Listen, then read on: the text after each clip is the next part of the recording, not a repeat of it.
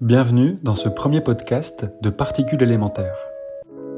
Qu'est-il possible de transmettre en architecture? Cette collection de podcasts veut mieux comprendre l'architecture pour mieux la valoriser. Nous allons interroger à travers des questions la nature de la discipline. De quoi sommes-nous les contemporains? Comment ne pas subir son époque? Que reste-t-il à protéger? Que reste-t-il à partager? Quels usages faire de nos ressources? Quelle est la valeur de l'architecture? Ce premier épisode sur la transmission pourrait sembler être une question exclusivement intéressée en tant qu'enseignant de la théorie et pratique de l'architecture. En réalité, c'est une question plus généraliste, plus, universelle, qui dépasse le simple besoin d'un enseignant en, mal de, sujets pédagogiques. Réfléchir à la transmission interroge le devenir de la pratique, interroge les mutations de, l'exercice du métier d'architecte. Ça a un impact réel sur euh, la transformation de la discipline.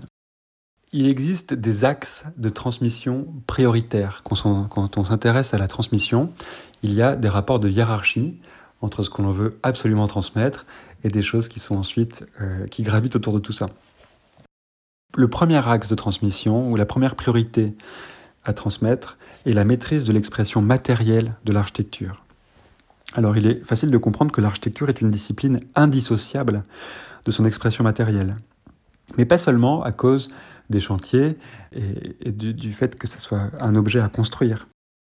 Il existe une relation essentielle entre l'architecture et euh, la matérialité à cause de la gravité terrestre. C'est la première permanence de l'architecture. D'ailleurs, cette considération permet d'aborder la construction et le chantier d'une manière hautement émotionnelle. Je, je vous explique, c'est-à-dire qu'un bâtiment construit il y a 4000 ans Stonehenge, un bâtiment construit au IIe siècle, au 5e siècle, au XVIIe siècle, un bâtiment contemporain, doivent réagir aux forces soumises par la gravité terrestre de la même manière. C'est-à-dire que le bâtiment va devoir construire un, système d'effort pour résister à la gravité, pour, pour s'élever vers le haut et pour franchir vers l'avant. Le portique des Innocents de Brunelleschi, qui a été construit en 1445, ou la Tamara Art University de Toyo Ito, construite en 2007, répondent avec leur colonnade, qu'elle soit appareillée en, en, pierre dans le premier cas ou qu'elle soit dans un magnifique béton précontraint dans le second cas, ces deux projets répondent au même problème posé par la gravité quand nous voulons franchir un vide. Il faut comprendre qu'il y a une forme de permanence, une éternité dans les questions qui constituent la nature de l'architecture. Et c'est bien ces questions-là euh, face auxquelles il va être possible de, de réfléchir quand on s'intéresse au transmissible. C'est la gravité, je l'ai dit, c'est aussi le vide et la lumière.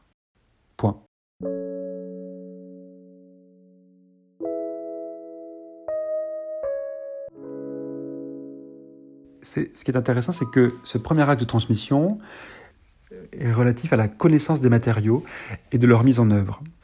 Alors, qu'est-ce que ça veut dire pour un architecte connaître les matériaux et la mise en œuvre? Puisque l'architecte n'est pas l'ingénieur, il n'est pas le maçon, le peintre, l'ébéniste, le charpentier, ce n'est pas l'artisan du chantier. Du coup, en quoi a-t-il besoin de s'intéresser à l'acte de construire? C'est à la fois l'idée de le connaître d'une manière théorique, mais pour en maîtriser encore plus les aspects pratiques. Jacques Herzog, l'un des deux associés de l'agence Herzog et de Meuron, euh, l'agence baloise Herzog et de Meuron, nous, nous dit ceci, qui, qui m'intéresse énormément. Voici exactement ce qui nous intéresse, se servir des formes et des matériaux connus, mais d'une façon qui les fasse redevenir vivants. Donc il y a une exploration théorique de la construction qui va permettre de rendre la mise en œuvre intelligible. C'est ça qui est passionnant. Rendre la mise en œuvre intelligible. C'est pas seulement avoir le savoir-faire, c'est avoir la capacité à rendre intelligible cette mise en œuvre.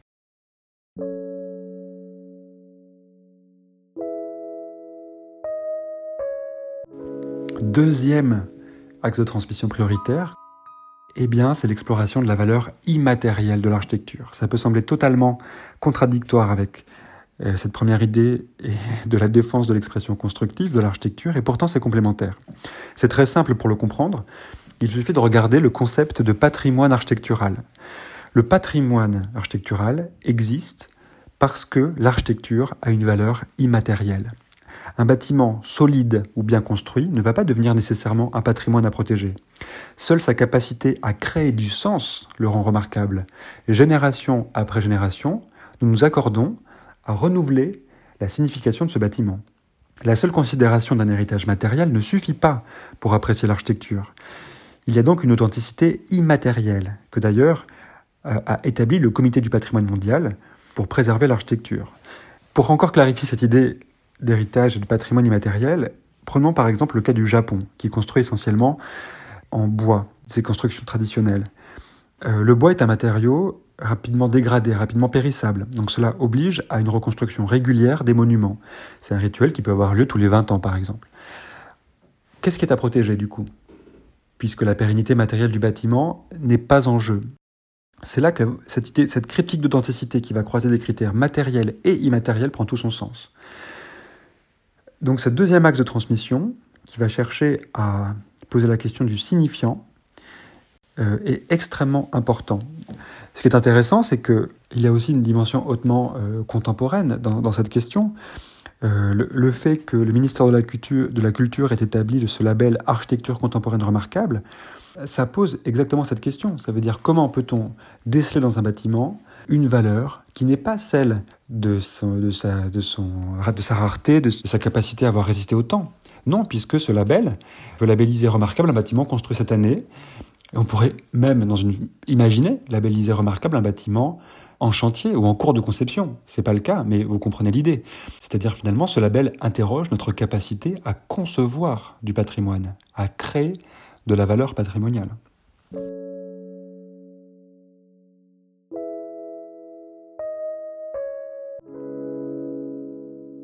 Le troisième axe de transmission prioritaire, mais qui aurait totalement pu être le premier en réalité, c'est la compréhension de l'ancrage temporel de l'architecture, le temps. Comprendre la relation qu'entretient l'architecture avec le temps.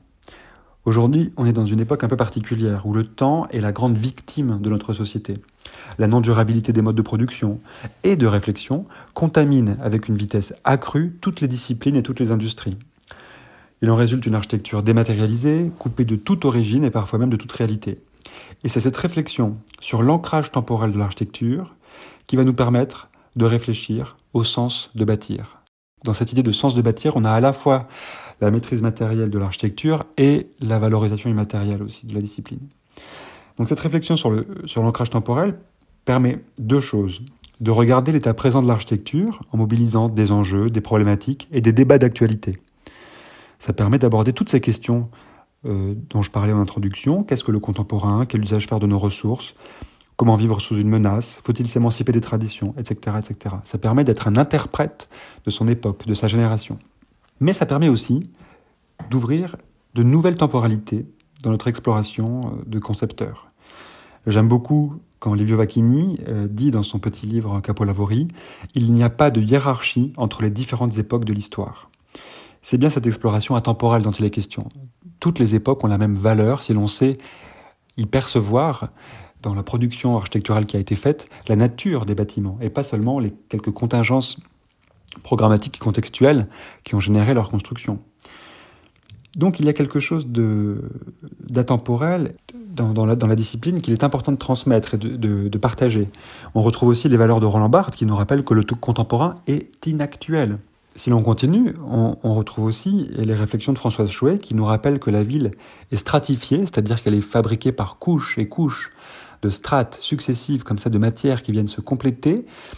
Il est totalement impossible en architecture de superposer dans un moment, dans un moment instantané la conception, la réflexion sur la pensée du projet, la construction et l'exploitation, la vie du bâtiment. En quelque sorte, la ville est condamnée à l'anachronisme. Donc dans cette idée euh, des axes prioritaires de transmission, euh, cette euh, réflexion, ouvrir une réflexion sur le temps et l'ancrage temporel de l'architecture va permettre d'aborder l'histoire, l'histoire des lieux comme une ressource pour la créativité et l'innovation. C'est extrêmement intéressant d'imaginer que la connaissance des savoir-faire et des traditions démultiplie nos capacités d'innovation.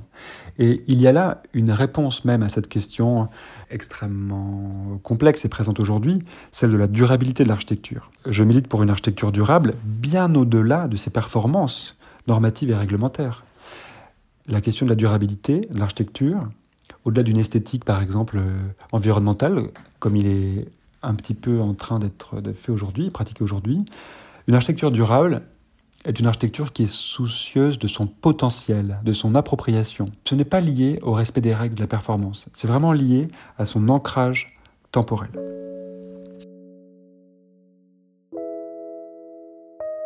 On voit bien que pour interroger et transmettre l'architecture, finalement, ce n'est pas l'architecture à proprement parler qui est mobilisée, c'est plutôt un état d'esprit. Accompagner un état d'esprit curieux, critique, poétique et capable de réagir à des questionnements futurs que l'on ne peut pas totalement définir aujourd'hui. Paradoxalement, comprendre l'indétermination du devenir de l'architecture est totalement décisif dans les choix de ce qui est à transmettre et dans la compréhension de la valeur de l'architecture. Merci d'avoir écouté ce podcast de particules élémentaires. Vous pouvez nous retrouver sur notre site internet www.particulesélémentaire.com ou nous suivre sur Instagram. À très bientôt pour un nouveau podcast.